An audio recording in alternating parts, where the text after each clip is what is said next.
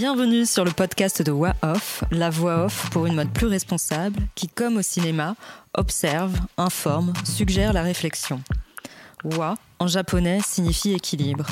Je suis Samia et je vous invite dans une conversation sur notre rapport au monde et à la mode, ses messages esthétiques, sociaux et sociologiques. Une voix qui irrigue la diversité, l'inclusion, le respect pour une mode plus éclairée.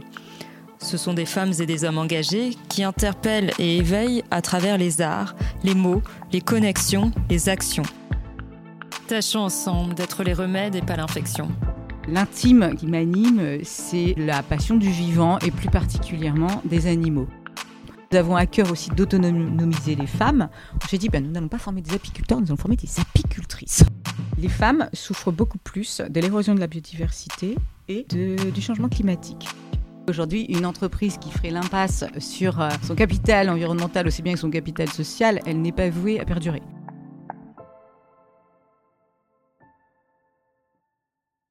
Cécile, nos chemins se sont croisés dans différentes sphères, puis liés par le désir commun d'apporter, à mon humble échelle pour ce qui me concerne, des changements positifs dans le monde, la mode, la beauté. J'ai évidemment été séduite par ton franc-parler, dans tes engagements, teintés de douceur et de spiritualité qui font écho à tes autres activités une détermination et un optimisme euh, qui te caractérisent et qui ont été le sillon de ta carrière et de ton chemin de vie remarquable.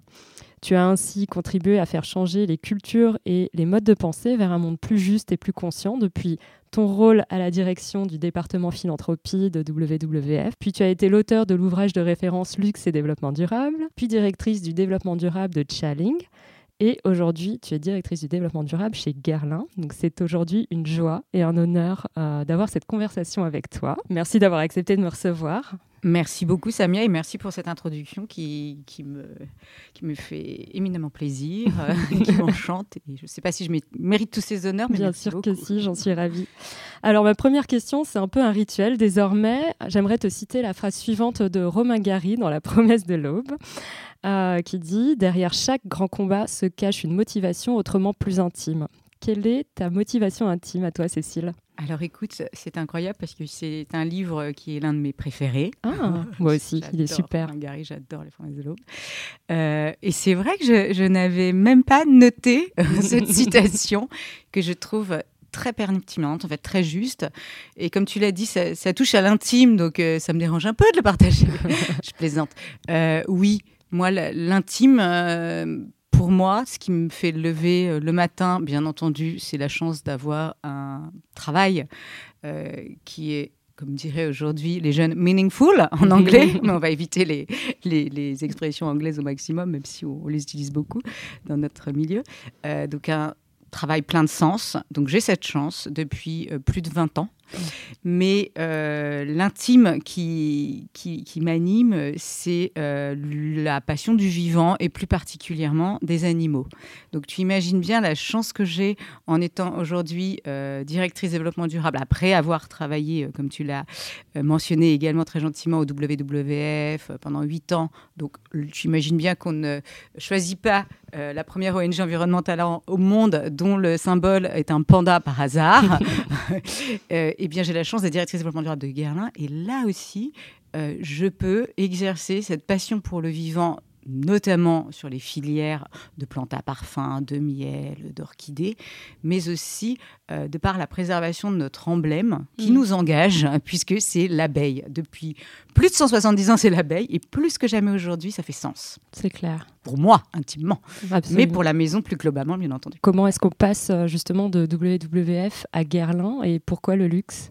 Alors déjà, WWF, j'y suis entrée euh, non pas à la sortie de mes études. Moi, j'ai fait un passage par la finance socialement responsable, les fonds éthiques, puisque mhm. à l'époque, il n'y avait aucun problème à la dénomination, à la dénomination pardonne-moi, morale euh, du terme. Euh, donc, j'ai fait huit ans en, donc, en tant que finance officer dans une société de gestion asset management, dit-on en anglais, mhm. et qui appartient à HSBC et qui m'a mené ensuite au WWF, puisque c'est en animant euh, les formes de premier dialogue actionnarial actif entre nos investisseurs financiers et les entreprises, les actions en réalité de nos fonds dans lesquels nous étions donc porteurs de part, que j'animais ces fameux dialogues actionnariales qui réunissaient les actionnaires, mais aussi les entreprises engagées. Et j'en ai vu beaucoup, de TF1 à L'Oréal, en passant par LVMH. Et puis une un petit peu moins glamour pour une amoureuse de la mode et de la beauté comme toi, et de l'esthétisme également comme moi, et qui était la Farge le premier cimentier ah au monde. Mais Lafarge venait de dévoiler à l'époque son premier grand partenariat avec le Panda, le WWF. Donc tu vois, c'est la finance responsable qui m'a amené mmh. au WWF. Et au WWF, je ne suis ni euh, ingénieur agro, euh, ni océanographe, ni euh, éthologue. Donc je n'étais pas à la conservation, puisque c'est le nom anglais, conservation. Mmh. je n'étais pas donc un membre de la partie noble des salariés du WWF, qui sont mm. donc les scientifiques. Mais j'étais déjà en charge euh, du pilier philanthropie et des liens entre euh, le secteur privé et le secteur euh, donc dit non-profit au WWF, puisque l'ONG avait été la première à créer des partenariats avec euh, les entreprises pour les engager sur cette voie de la vertu en matière environnementale. Donc tu vois, ce n'est pas très compliqué de passer au luxe, puisque j'ai criblé tous les secteurs d'activité sur lesquels il était pertinent, légitime pour le mm. WWF euh, d'aller challenger soit le leader du marché, soit son numéro 2 pour encourager à des modes de, comment dire, des, des, modes de production, mais aussi de consommation mm. plus responsables, parce que le panda, c'était également à l'époque, et je crois que ça le reste aujourd'hui, je n'ai plus les, les, analyses forcément en tête, mais c'était une des marques les plus puissantes. Mm. Donc quand tu euh, t'adjoins en tant qu'entreprise euh, le logo et puis surtout les services de la première ONG environnementale au monde, tu communiques aussi auprès euh, de tes euh, consommateurs sur l'avantage, l'asset de ton service ou de ton produit d'un point de vue environnemental. Mmh. Et, donc le luxe faisait partie des secteurs qui étaient screenés, mmh mais finalement en tout bout de, de scope et de priorité. Pourquoi? Parce que lorsqu'on compare le secteur du luxe à un retailer, euh, par exemple euh, alimentaire, eh bien, il est certain que l'impact au sens pur, euh, environnementalement, hein, est bien moindre.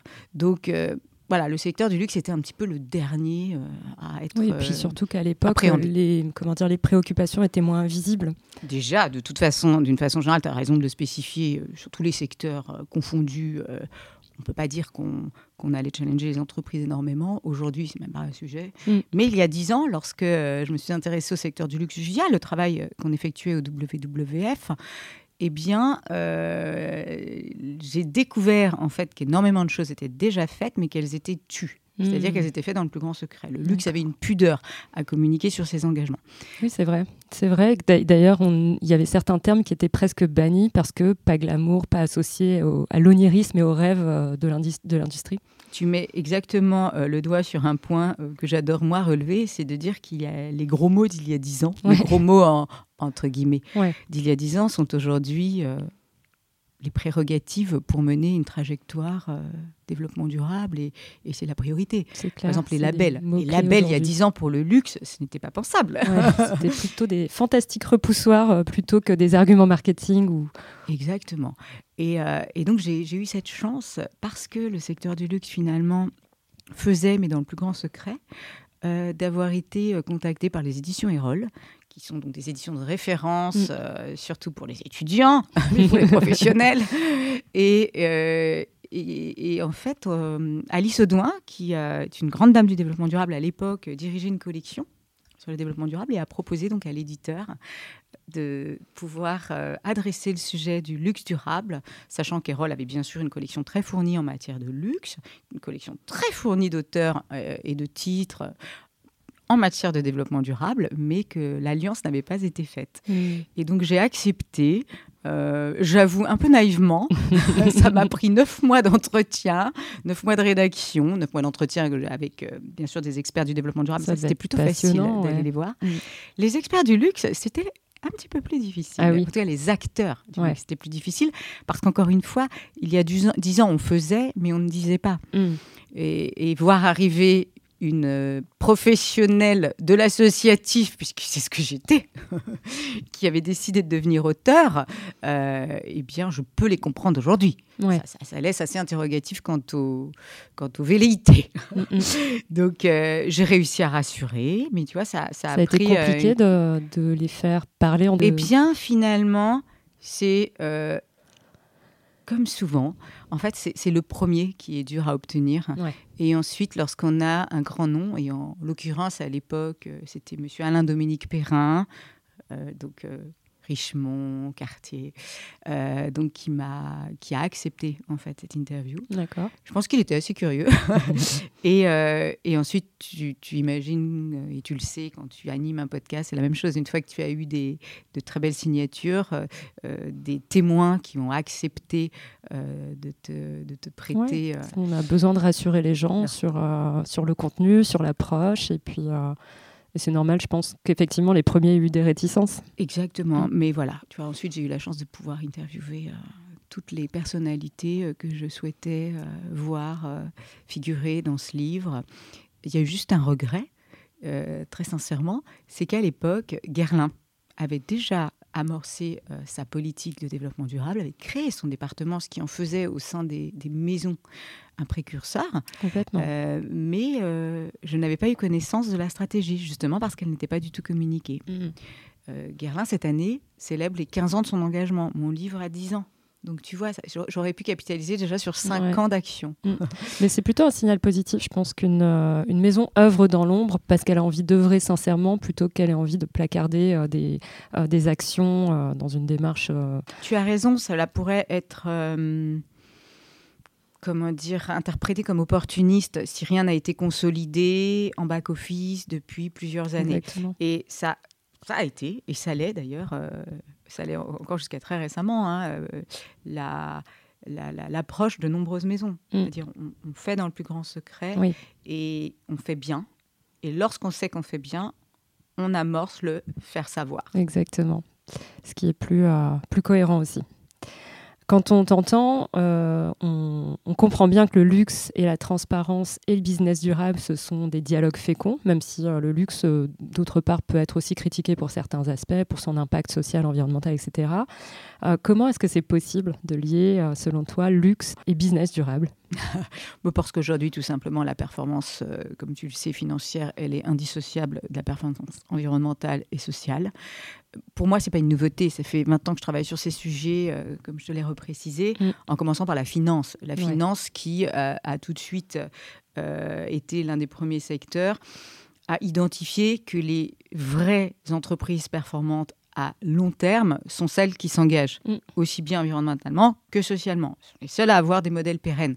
Donc, je ne peux même pas te faire l'article comment luxe et développement durable sont conciliables, puisque une entreprise de luxe reste une entreprise, et qu'aujourd'hui, une entreprise qui ferait l'impasse sur euh, euh, comment dire, son, capital environnemental aussi bien que son capital social, elle n'est pas vouée à perdurer. Donc voilà. Ensuite, le luxe, sa singularité, c'est que, comme je l'ai reprécisé également, c'est de l'avoir fait. euh, en tous les cas, surtout, j'insiste sur l'impact environnemental parce que le social, le luxe est- est depuis toujours reconnu euh, pour euh, déjà préserver des savoir-faire, des savoir-faire, euh, j'allais te dire, qui sont presque des espèces en danger, en, en voie de disparition. Donc finalement, le biais et le parallèle à faire avec la biodiversité, tu vois, il est facile. Mm. Et puisque je parle de biodiversité, je te dirais aussi euh, quelque chose euh, et un élément euh, que j'ai à cœur de développer également, c'est d'affirmer que sans biodiversité, il n'y a pas de luxe. Et c'est notre, euh, notre porte-parole, directeur de la communication de LVMH, mais aussi de l'engagement, Antoine Arnaud, euh, le fils de notre fondateur qui, du groupe LVMH, donc qui le dit aussi euh, très souvent. Il aime à répéter, sans raisin, il n'y a pas tous les vins et spiritueux exceptionnels que développe le groupe. Sans son coton, la culture de coton durable, il n'y a pas de haute couture. Et sans plante à parfum, il n'y aurait pas de Guerlain. Complètement. Le luxe est complètement dépendant de, du vivant au sens large, que ce soit les humains, euh, les, la biodiversité, etc. Donc oui, pour moi, euh, c'était un peu la question de l'avocat du diable, mais c'est intéressant d'avoir le regard de différentes personnes sur cette question, parce qu'évidemment, il y a aussi beaucoup de, de, comment dire, de valeurs, de fondamentaux et de grands principes euh, qui, qui sont similaires entre le luxe et le développement durable. Que mais tu sais, tu, tu, as raison de la poser, cette question. C'est juste moi, parfois, qui ai l'impression de, de,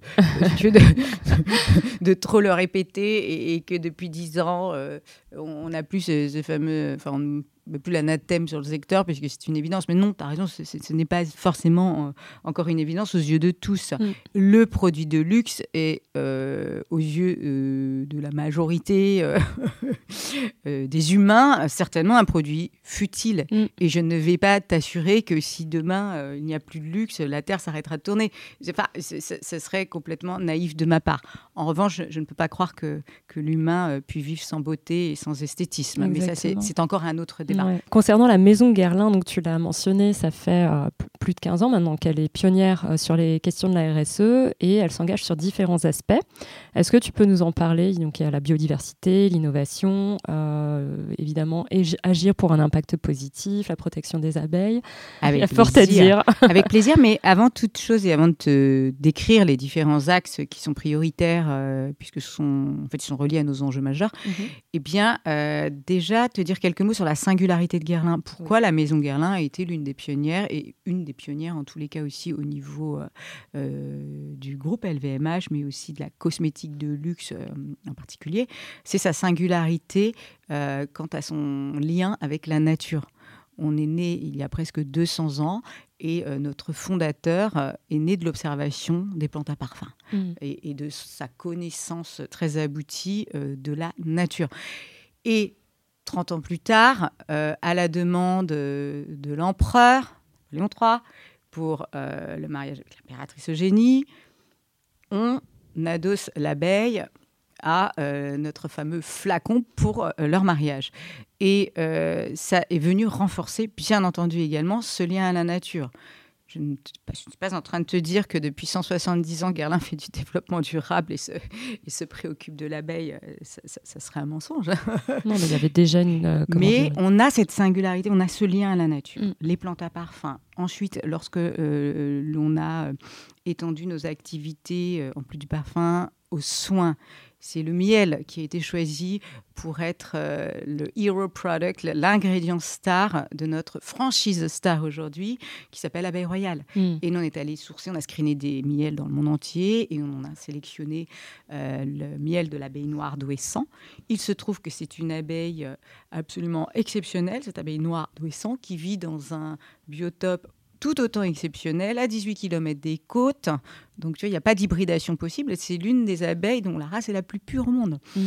Et qui fournit le miel le plus performant en matière cosmétique. Puisque je ne sais pas si tu le sais, mais le miel a des propriétés très cicatrices. Si, si, il y a plein de cosmétiques euh, ancestrales et de recettes ancestrales qui, viennent du miel et c'est même aussi réparateur pour la peau, etc. Oui. Exactement. Et c'est d'ailleurs à l'origine, c'est sur ces études très cosméto, très dermato que nous nous sommes fondés pour choisir euh, d'aller euh, sourcer des miels d'exception.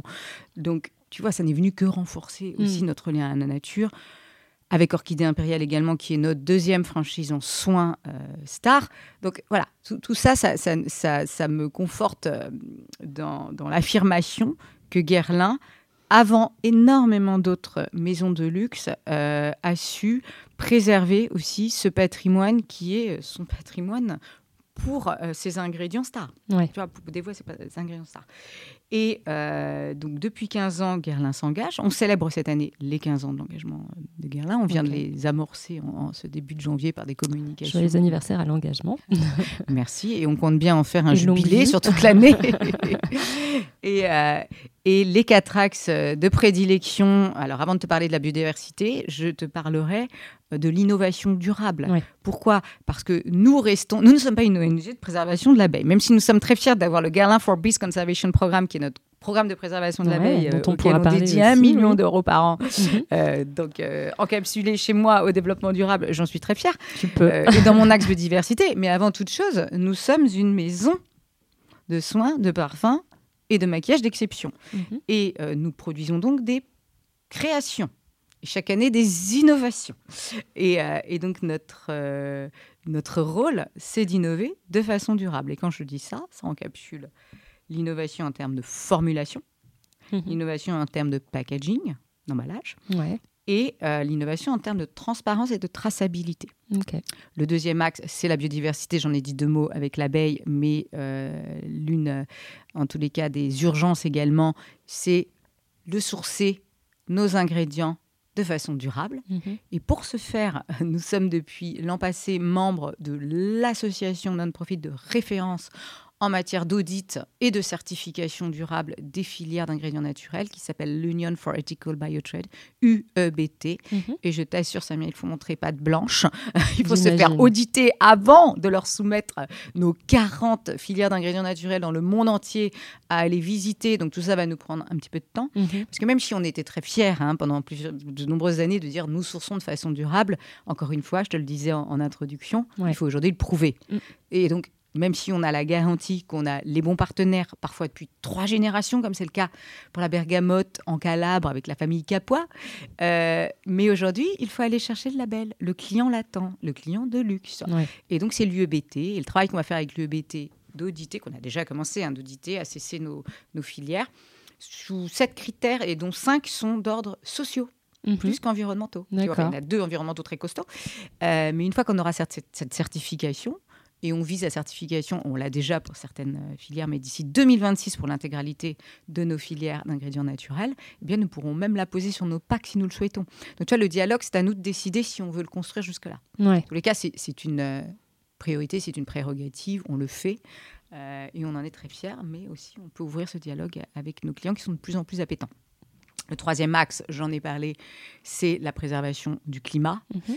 Et, euh, et aujourd'hui, euh, ça, ça- ça se développe, enfin, ça se développe, ça s'articule autour de plusieurs priorités. Pour nos sites de production qui sont en France. Nous sommes une, une maison qui, bien sûr, œuvre dans le monde entier à faire connaître ses beaux produits, mais euh, nos sites de production sont en France et nous, sont- nous en avons deux.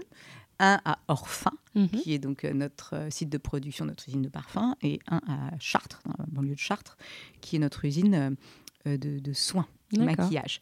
Et euh, nous passons euh, donc ces sites de production en énergie renouvelable. Par exemple, cette année, pour la, pour la première fois, euh, nous sommes passés au biométhane sur notre site de La Ruche, qui nous a permis d'économiser 1000 tonnes de carbone, qui nous permettra d'économiser 1000 tonnes de carbone par an. Donc ça, c'est notre scope 1 et 2 euh, de notre euh, empreinte climatique. Euh, mais pour la neutralité carbone, qui inclut le scope 3, pour ceux qui sont les plus connaisseurs, c'est plus dur à aller chercher. Et là, on s'est donné un petit peu plus d'années, enfin d'ici 2030, puisque cela concerne notamment nos impacts en termes de logistique. Et euh, la maison Guerlain expédie ses produits dans le monde entier, comme tu le sais. Mhm. Et c'est là qu'il faut aller chercher euh, les économies de CO2. De son spectre, et je pense que c'est pas un hasard, la rentabilité, entre guillemets, doit être environnementale. Euh, c'est comme ça qu'elle doit être dans son calcul aussi, entre guillemets. Euh, donc votre démarche, elle aborde l'ensemble de la chaîne de valeur, tu as commencé à le décrire, depuis, entre guillemets, la graine, si je, dis- si je puis dire, euh, jusqu'au packaging, et, et même peut-être jusqu'à la fin, Fin de vie, du Mm. produit. Mm. Comment... Est-ce qu'il y a une démarche circulaire volontaire? Comment Est-ce que tu peux la décrire? Bien sûr, on a, alors en, en interne, nous avons des, des- des organes spécifiques. En l'occurrence, on a le Circulab de Guerlain, laboratoire d'économie circulaire. Et, euh, et il est constitué de nos directeurs packaging, de nos directeurs de site de prod, de nos marketeurs, de mon monsieur climat, comme tu peux l'imaginer également, de ma responsable de l'innovation, parce que c'est aussi ce vers quoi doit tendre le luxe. Ouais, complètement. Le luxe est, est- est moins, si tu veux, est arrivé peut-être plus tard euh, sur la sémantique de la circularité, ce qu'on aime appeler la circularité créative, euh, parce que, euh, comme tu le sais, notamment sur le segment de la mode, de la maroquinerie, la réparabilité, c'est dans l'ADN du luxe. Ouais. Sur la beauté, qui est, c'est notre cas, c'est plus difficile à adresser. En revanche, tout ce qui a déjà été fait de la part de Guerlain, finalement, depuis leur, euh, je veux dire, avant que le développement durable et que le, le concept existe, puisque nous avons été les premiers à avoir développé un flacon de parfum ressourçable. Mhm. Ça, c'est déjà de la circularité. Et euh, bon, voilà, je, ce serait malhonnête de dire qu'encore une fois, on, le fait depuis 170 ans. Mais tu vois, c'était en fait, c'est finalement, c'était des réflexes euh, de nos anciens. Mm, mm. Et cette circularité, elle a été perdue de vue dans le secteur de la beauté. Guerlain a toujours eu cette fameuse bibottle, le flacon aux abeilles. On propose la refillability, le ressourçage, pour parler français, dans nos boutiques. Mais aujourd'hui, par exemple, si, si je prends cet angle qui, pour moi, est absolument saillant, puisque on ne parle pas de vrac dans le luxe, mais là, quand je te parle de ressourçabilité de fontaine à parfum, on est dans ce sujet de circularité de vrac. Eh bien, euh, on a généralisé le ressourçage à nos nouvelles innovations fragrances, avec l'art et la matière relancée, notre collection euh, premium de, de parfums relancée en octobre passé et qui sont donc euh, ressourçables. Et puis on a une grande annonce début mars aussi sur une autre franchise de parfum. D'accord. Qui sera également euh, ressourçable comme tu l'imagines. Et je parlais donc des flacons de parfum. L'économie circulaire, elle s'applique aussi, elle est modèle pour nous également dans le sourcing de verre. Mhm. Tu le sais, on fait peu appel euh, au plastique. Vous utilisez des néomatériaux, c'est bien, ça Bien sûr, mais dans les néomatériaux, déjà, si on peut considérer que euh, le verre recyclé est une matière, un matériau alternatif, mhm. on l'avait déjà expérimenté depuis cinq ans euh, dans nos jarres abeilles royales. D'accord. Et tu sais, le, frein dans le luxe, c'est de vouloir toujours un verre cristallin, diamant, pour euh, que... Euh, la désirabilité. La désirabilité de la formule, qu'elle soit alors en parfum, euh, mais, mais aussi en soins. Donc on, a, on, a, on a fait le pas de côté de l'expérimenter, cette recyclabilité le fameux PCR, Post-Consumer Recycled Glass, mhm. sur nos jarres abeilles royales en soins. Et puis on a réussi à l'étendre, je t'en parlais avec l'art et la matière, l'an passé, sur donc une franchise de parfum. D'accord. Et vous, vous avez aussi cette problématique non seulement de désirabilité des flacons, mais aussi, euh, enfin comme dans toutes les cosmétiques sanitaires, vous ne pouvez pas utiliser n'importe quoi. Alors c'est ce qui rend, c'est pour ça que je te disais que j'aime pas forcément euh, la terminologie, la sémantique du vrac, parce que nous on a un problème, euh, voilà, qui, qui, est, comme tu le disais, sanitaire. bactériologique. Exactement, on ne peut pas faire n'importe quoi sur le vrac. Mais je te l'ai expliqué, c'est ce qu'on arrive à, faire sur le parfum. Mhm sur le soin, on explore également. Et par conséquent, euh, nous sommes allés sur la recharge, qui elle aussi est une forme euh, de l'économie circulaire. Mhm. Aujourd'hui, tu as euh, Orchidée impériale Black existe de façon rechargeable avec un écrin que lui-même on investit de façon très luxueuse. C'est notre spécificité.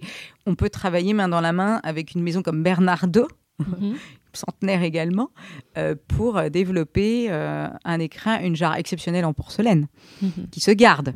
Et par conséquent, la recharge, euh, additionnellement, n'intervient que pour, comment dire, la formule elle-même, puisqu'elle encapsule la formule.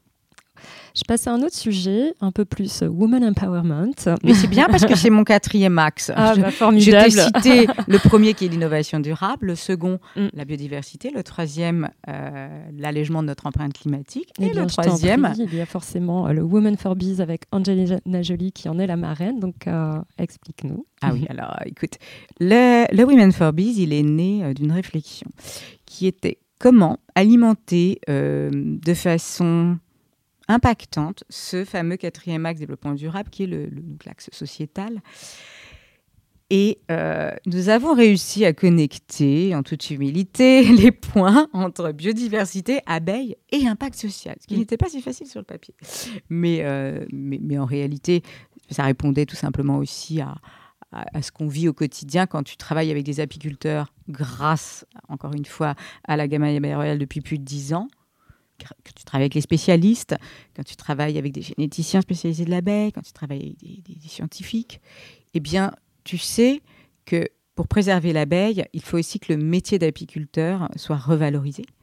tu sais qu'il faut que euh, ce métier soit bien exécuté, euh, avec une formation adéquate, puisqu'il y a mhm. énormément, alors ça c'est le cas en France, mais il y a énormément d'apiculteurs qui sont apiculteurs de loisirs, qui ont eu très peu de formation. Mhm. Et de ces réflexions, euh, de cette expérience, de ces échanges sur le terrain, euh, eh bien, sont nés ce programme Women for Bees. Et parce que euh, nous avons à cœur aussi d'autonomiser les femmes, on s'est dit, ben, nous n'allons pas former des apiculteurs, nous allons former des apicultrices. et puis, je plaisante à moitié, mais tu sais, nous moi, moi j'avais été très marquée, je ne sais pas si tu te souviens, euh, dans le cadre de la COP euh, 21, 21, en France, ouais. dans la COP 21, j'allais dire la COP 15, pas du tout, c'est la COP biodiversité de cette année. Dans le cadre de la COP 21, euh, donc, qui avait lieu en France, euh, je me souviens que Ségolène Royal avait édité un rapport sur l'impact du climat sur le genre féminin. Mm. les femmes souffrent beaucoup plus de l'érosion de la biodiversité et euh, de- du changement climatique. Ouais. Et ça aussi, c'est venu nourrir la réflexion Mm. euh, du programme Women for Peace. Et donc, ce programme, euh, pour faire très court, puisque là, je suis déjà trop longue dans l'explication euh, qui a présidé à, à sa création, eh bien, il vise à la formation de femmes, à la formation et l'autonomisation de femmes grâce au métier donc, d'apicultrice. Mhm. Et euh, nous les installons dans des zones de biosphère de l'UNESCO, qui sont au nombre de plus de 170 dans le monde, qui euh, permettent de voir la cohabitation d'un écosystème euh, absolument euh, unique, fécond, avec les interactions avec l'homme. hein. Je ne te parle pas de réserve où, où l'homme ne pourrait pas, ne pourrait pas s'installer. D'accord. Et, euh, et donc, on, on vise la formation de 50 femmes d'ici 5 ans et qui seront donc installées dans 25 réserves de biosphère de l'UNESCO. À chaque fois, on choisit deux profils par pays. D'accord. La crise sanitaire étant passée par là, l'an passé, et nous ne pouvions plus attendre, puisque ça faisait deux ans en fait qu'on avait déjà La première annoncé. promo, entre guillemets. Eh bien oui, Puisqu'on nous, on a annoncé le programme fin 2019, nous avions imaginé euh, lancer la première promo en 2020 Mm. euh, avec des femmes qui, qui en provenance d'Éthiopie, du Rwanda, euh, du Cambodge, de Chine, du Pérou. Bon, tu imagines qu'en 2020, ça n'a pas été possible. En 2021, on s'est dit, euh, on y va. Et puis, euh, restriction euh, de voyage de nouveau oblige. On s'est concentré sur une première promotion très française. Mhm. Il fallait lancer. Oui. Et puis, on avait euh, l'appétence aussi d'Angelina Jolie, qui est euh, l'une de nos ambassadrices et muses euh, sur l'axe parfum, les fragrances, puisque c'est l'ambassadrice du, du parfum Montguerlin. Et on lui a proposé. Pourquoi? Parce que de façon très naturelle, Angelina Jolie est une des femmes les plus engagées au monde, tu le sais. Euh, C'est clair. Tout le travail qu'elle effectue auprès des réfugiés pour l'UNHCR, c'était énorme Ouais. et ça offre énormément de visibilité euh, donc, aux Nations Unies sur, sur ce programme particulier. Et, euh, et c'est une femme de cœur, très féministe. et donc, effectivement, Tout était cohérent. tout, est, tout était très cohérent et finalement ça, ça a été très facile lorsqu'on lui a proposé et, et la, la très belle euh, la très belle euh, comment dire surprise c'est que elle nous a encore plus poussé dans nos retranchements elle nous pousse sans cesse et ça c'est très fécond c'est Ouais. formidable d'avoir quelqu'un euh, qui veut Presque toujours en savoir en fait. plus, qui est très Qui précis challenge. euh. qui nous challenge. Euh, the brain. Moi, j'aime dire c'est the beauty on the brain, Angelina, puisqu'elle elle a, elle a, elle a 10 idées à la minute. Elle, est, elle a eu une relation avec notre première promotion d'apicultrice qui a été formée euh, à l'Observatoire français d'apidologie en Provence, qui est l'un de nos partenaires depuis 2015. Euh, donc, euh, cette première promotion d'apicultrice a été formée en juin dernier Mhm. et a reçu, sa, a reçu ses diplômes en, en- en juillet. Et Angelina a fait le voyage. Génial. Alors que, bien sûr, elle les suivait par Zoom au départ. On avait organisé des, des meetings euh, donc, euh, à distance, sans avoir la certitude qu'elle puisse nous rejoindre. Ouais. Et puis que ce soit sa priorité, puisque déjà prêter son, son image, au- au- si tu veux, elle, a- elle a plus que prêté son image, puisqu'elle est- elle a été euh, assez courageuse. Elle a eu l'idée euh, de, de, de- de créer un partenariat, euh, donc à Guerlain, National Geographic et elle-même, et de poser recouverte d'abeilles Ah oui, j'ai vu les, les à l'occasion images du World Bee Day, le 20 mai pour annoncer Ouais. euh, donc euh, qu'elle était ambassadrice euh, donc de la cause des abeilles et du programme Women for Bees de Guerlain et l'UNESCO. Donc ce qui nous a offert forcément, comme tu peux l'imaginer, énormément de visibilité. On n'imaginait pas à, à quel point. donc on, on s'en est bien entendu réjoui. Et euh, Oui, parce que juste pour préciser, c'était une photo de son portrait, si je me souviens bien, euh, avec euh, des abeilles sur le visage, exactement. sans aucune protection. Ah non, je te le garantis. Elle a reproduit Très une, image de Richard Avedon Mhm. dans les années 80, d'un jardinier qui avait posé. Je ne sais pas si tu as. C'est un- c'est une image en noir et blanc d'un jardinier chauve qui pose, mais elle, elle était assez anxiogène, cette image. Pourquoi? Puisqu'elle elle appelait à, à prendre conscience euh, de- du syndrome de, de déplétion des colonies, le Mm. collapse colony collapse d'abeilles. Et c'était très peu diffusé euh, comme euh, alarme à Mhm. l'époque. C'est un bel hommage à cette alarme. Et donc, c'est un hommage qu'elle a souhaité rendre à Richard Avedon. Et l'apiculteur qui était présent à cette occasion, on l'a sollicité de nouveau. C'est que National Geographic l'a fait venir. Il était présent en- Incroyable. en, comment dire, en coulisses. Et c'est Dan Winters, un photographe choisi par Angelina, parce qu'il est apiculteur également, Mhm. donc qui a assuré le shooting. Génial. Oui, donc c'est une belle histoire. C'est 18 Ouais. minutes de pause. Très sincèrement, ça m'est assez courageux parce C'est que moi, clair. lorsque je vais sur les ruchers, eh bien, je me fais piquer. ça arrive et je peux te dire que c'est très douloureux. Ouais, ouais, donc elle a, elle a pris un risque, sincèrement. Ouais. Et puis savait-elle si elle était allergique? Non, elle ne s'était jamais fait piquer. Donc moi, c'était ma plus grande euh, crainte, c'était qu'elle soit allergique. C'est marrant parce que c'est vraiment une photo qui incarne tout ce qu'elle est. C'est vrai. Le courage.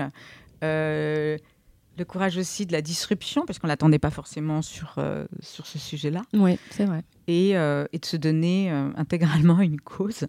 Et, et donc, euh, encore une fois, on est très fiers. Et puis, je peux t'annoncer euh, en avant-première que après avoir formé donc, ces femmes françaises, après avoir remis leur diplôme en présence d'Angelina, Félicitations à la première promo. Ouais, je, écoute, on a noué des relations incroyables. Ce sont des femmes qui ont des idées. Enfin, je pourrais t'en dire plus un jour ou te les faire rencontrer. plaisir. Mais il y en a une qui, qui forme à Paris, celle qui est installée dans la réserve de Fontainebleau, parce qu'il y a une zone de biosphère euh, donc euh, à Mm. proximité, enfin en région parisienne, à proximité de Paris, à Fontainebleau. Eh bien, euh, Lorraine Moucher, elle, elle forme également à l'apiculture euh, les détenus de la prison de la santé. D'accord. C'est absolument incroyable. Ouais, ouais. Et puis, on lui a demandé aussi à Lorraine de venir s'impliquer et on va installer euh, des, un petit ruchien, un mini ruchien, parce que dans Paris, il n'y a pas besoin d'installer beaucoup de ruches et il en faut peu, mais sur cette zone du 16e arrondissement, ça pourrait convenir au Palais de Tokyo. D'accord. Voilà, Donc, Super. puisqu'on on souhaite aussi, on a à cœur, ça c'est moi mon travail, on a une directrice de l'art et du Mon patrimoine qui est extraordinaire, Anne-Caroline Prazan. Elle a noué un partenariat avec le Palais de Tokyo euh, pour euh, créer une alliance entre art et écologie. Donc on est très fiers d'être euh, l'un- l'une des entreprises mécènes de ce cercle art et écologie. Et l'un des éléments de mécénat euh, en pro bono qu'on offre euh, au Palais de Tokyo, c'est l'entretien des ruches, c'est de faire de la pédagogie autour de l'apiculture. Et c'est Lorraine, tu vois, l'une de nos Women for Biz qui va le faire. On en a une autre que j'aime beaucoup également, qui s'est installée dans la région de la, de la Moselle et qui fait de l'équithérapie, de la physiothérapie et qui, et qui a ensuite euh, tu vois, élargi euh, son panel euh, à- également à l'apithérapie. Voilà, donc en fait, je pourrais toutes te les citer parce qu'elles sont toutes incroyables. On en a une autre à Guélina. Je te t'en parle pourquoi? Parce qu'elle va venir avec nous. Et puis, c'est cette avant-première que je voulais t'annoncer. Ah oui. Aguelina va venir avec nous parce qu'Aguelina a créé The Big Camp, qui est une association euh, de sensibilisation autour de la cause de l'abeille, et elle forme des enfants. Mhm. Et Aguelina va venir avec nous au Cambodge, Ouais. euh, là où Angelina euh, possède euh, une propriété dans une zone où la déforestation fait rage Mhm. et où elle travaille énormément à la préservation donc de, de- de- de cette zone dans l'ouest, nord-ouest du Cambodge. Samlotaria. Et Aguelina va venir faire le voyage avec nous donc pour former des apicultrices cambodgiennes. On va en former 10 Super. in situ. Ça, c'est promo de 2022 C'est promo 2022. Ok. Et euh, le voyage est prévu, euh, si tout va bien.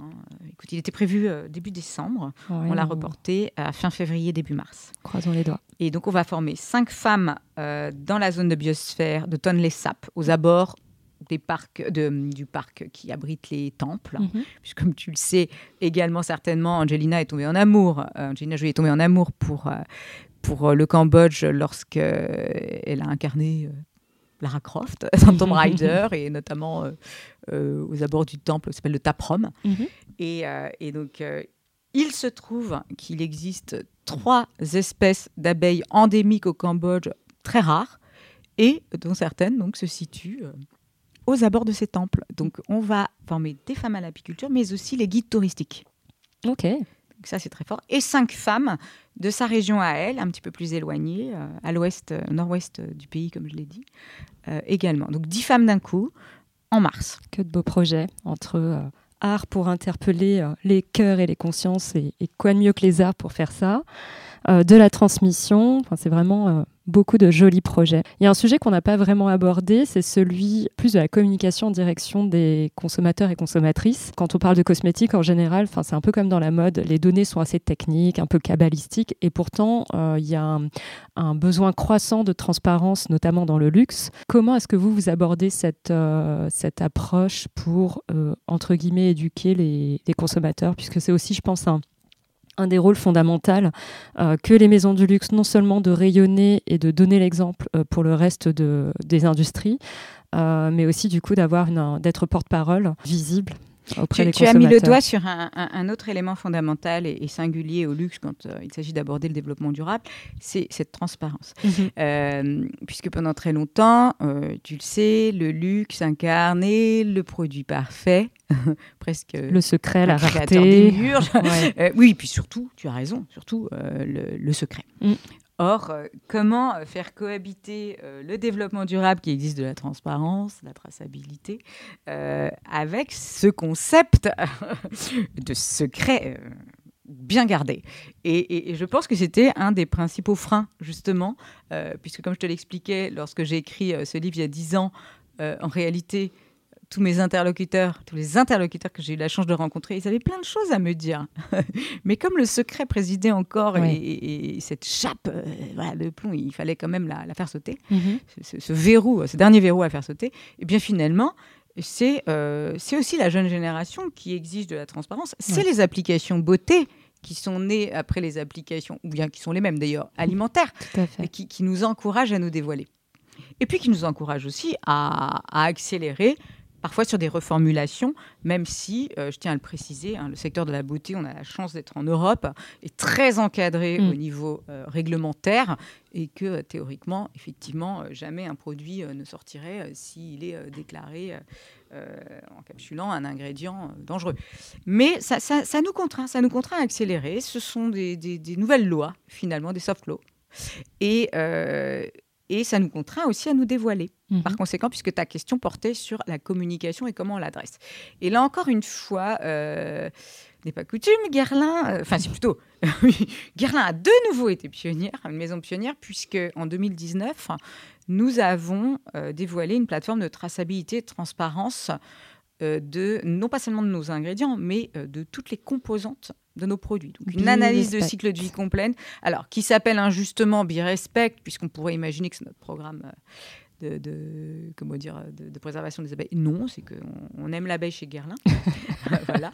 On la place partout. voilà. Mais en réalité, elle pourrait s'appeler Behind the Scene, euh, mm. Inside Guerlain. Euh, voilà, c'est euh, le, les coulisses mm-hmm. de la création. Peut-être un jeu de mots à faire avec Behind the Scene. ah, merci Merci. Là, là, tu vois, je l'aime encore mieux. je vais suggérer, je suggérer un renaming. Euh, et, donc voilà, ça, ça a été un premier jalon. Le deuxième jalon, et on a cette chance aussi chez Garlin d'avoir la maturité de la démarche au bout de 15 ans, c'est que finalement notre communication corporate, euh, elle anime euh, aussi euh, et notre communication au sens large. Hein, je, parle des PR également, puisque mm. la communication dans une maison de luxe, tu as d'un côté les relations avec la presse, les influenceurs, et puis de l'autre côté la commission corporate, mm-hmm. institutionnelle. Eh bien, elles sont très alignées et elles savent que le développement durable, plus que jamais, est un élément d'intérêt pour les journalistes, pour les influenceurs, pour la communauté au sens large, pour les clients. Mm. Et, donc, on le joue facilement. Moi, moi j'aime à dire, ça peut te paraître très gimmick, mais que Guerlain a été une des premières maisons à craquer son Instagram parce que pendant très longtemps, il a été admis pour une maison de luxe ou pour, euh, j'imagine que, c'est la même chose sur ce que, tu connais encore mieux euh, en mode. Mhm. Euh, et je parle pas des, des native brands, hein, je parle pas des marques de mode éco, eco-born. je parle des marques plutôt conventionnelles. elles sont peu comme nous à avoir craqué leur Instagram pour y adresser des sujets très institutionnels sur le développement durable. Mm on, considérait jusque très récemment qu'Instagram était dédié à vendre des produits, à faire figurer des campagnes. Ceux qui font beaucoup ça récemment euh, en mode, c'est Chloé qui vient d'être certifiée Bicorp. Exactement. Qui a fait une transition et là qui embarque une communication clairement orientée à sustainability. Ah mais chaque jour, effectivement, mm. euh, le, sujet est adressé. Mm, et, si tu vas screener euh, le compte Instagram de Guerlain, tu verras qu'on a réussi depuis euh, plusieurs, enfin, depuis deux ans surtout en accélération, hein, je tiens à le mhm. préciser depuis deux ans, à, effectivement euh, communiquer sur ces sujets de façon très libre sur Instagram. Je ne parle pas d'autres réseaux comme LinkedIn euh, qui sont bien entendu très corporate mhm. et, là le sujet du développement durable et franchement je pense que c'est 90% des postes de guerre c'est mon média préféré me Et alors, euh, pour euh, les années à venir, quels sont les challenges ou bien les projets Donc, peut-être pour 2022 et puis ensuite pour le futur? Mm. Alors nous, nous avons des projets à 3, 6, 0, parce que le groupe, non, je plaisante, mais, mais euh, notre trajectoire, nos fameux KPIs, nos indicateurs de progrès en matière de développement durable, on les calcule 2023, 2026 et 2030. Et par exemple, euh, 2023, toutes nos filières auront été d'ingrédients naturels auront été auditées pour que d'ici 2026, elles soient toutes certifiées. Mhm. Euh, d'ici 2026, plus de plastique fossile vierge. Je te disais qu'on en utilise peu, mais en make-up, on en a encore quelques. Enfin, voilà, on en utilise. Donc d'ici 2026, plus de plastique vierge. Donc, ça veut dire néomatériaux, plastique biosourcé. Euh, d'ici 2030, la neutralité carbone. Mhm. Euh, d'ici 2026 également, j'en reviens, tu vois, je, me balance entre chacun de mes axes, mais euh, on aura formé nos 50 femmes de, en, tant qu'apicultrices. Et je pense, enfin, je pense ne pas être trop optimiste pour le dire, je pense qu'on aura largement dépassé les 50. Mhm. Donc, tu vois, on a, on a de grandes ambitions. Clairement, la plus challengeante, c'est celle du climat. Oui. Et du point de vue des produits, du coup euh, Alors, du point de vue des produits, tu me regardes, je ne peux pas te dévoiler. Ah, ok, bien sûr. J'ai envie de te dire, stay tuned, comme disent Américains, euh, sur le marché français. 1er euh, mars, une très très belle innovation. D'accord. oui, en matière de développement durable, une très belle incarnation. Et tu verras également que ça reboucle ta question sur la communication et comment on adresse le sujet du développement durable à nos clients. Et ça, ça sera la parfaite illustration puisque le client ne pourra pas passer à côté de la campagne. eh bien, merci pour ce teasing et rendez-vous en mars. Merci beaucoup pour euh, toutes ces informations, ta transparence et euh, ces échanges très agréables. Merci à toi, Samia, de m'avoir ouvert tes ondes. Et très belle année. Très belle année à tous. Merci à nos invités d'être venus nous éclairer de leur voix off et d'avoir même fait parler leur voix intérieure. Merci à Nico Dacou de Premier Sous-Sol pour le générique. Merci à vous pour l'écoute. Si vous voulez poursuivre cette conversation sur wa-off.com, Instagram at waoff ou soutenir avec vos étoiles sur vos plateformes de podcast préférées, n'hésitez pas, la voix off est partout.